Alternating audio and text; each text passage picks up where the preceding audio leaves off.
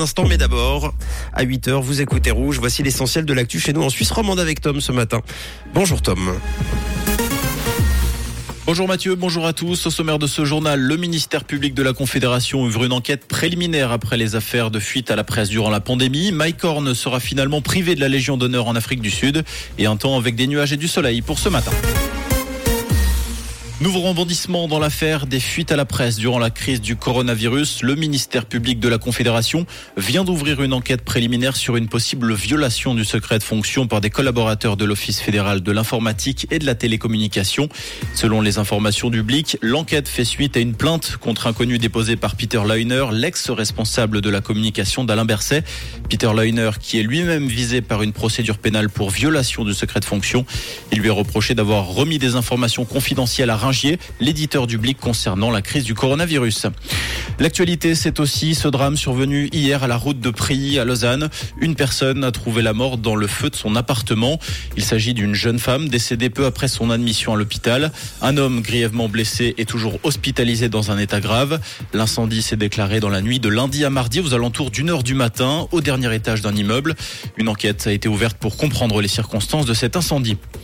Les millionnaires sont toujours plus nombreux en Suisse. Leur nombre a bondi de 63% entre 2007 et 2019 selon l'Institut Back Economics.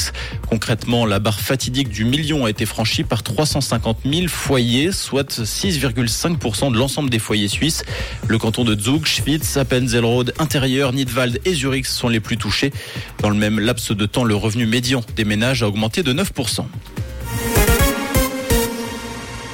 L'Afrique du Sud renonce finalement à décorer. Mike Horn, l'aventurier, devait recevoir ce vendredi l'équivalent de la Légion d'honneur dans son pays natal. Le président Cyril Ramaphosa vient d'annoncer, vient de retourner sa veste. Aucune raison officielle n'est avancée. En revanche, le chef du pays évoque dans un communiqué des objections formulées par divers secteurs de la société et sur recommandation du Conseil consultatif des ordres nationaux.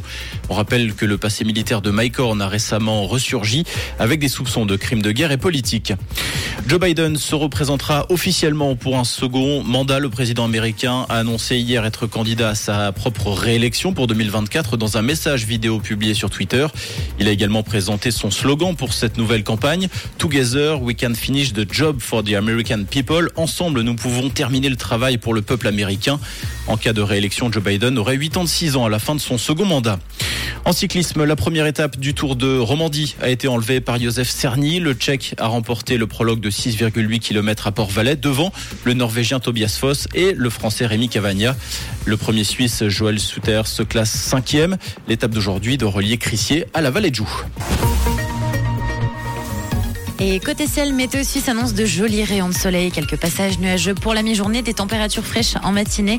Actuellement, on a à peine 1 degré du côté de la vallée de Joux et 6 degrés place Saint-François à Lausanne et à Veto, avec davantage de nuages au fil des heures et très peu de vent sur la région. Une très belle journée et bonne route à l'écoute de Rouge.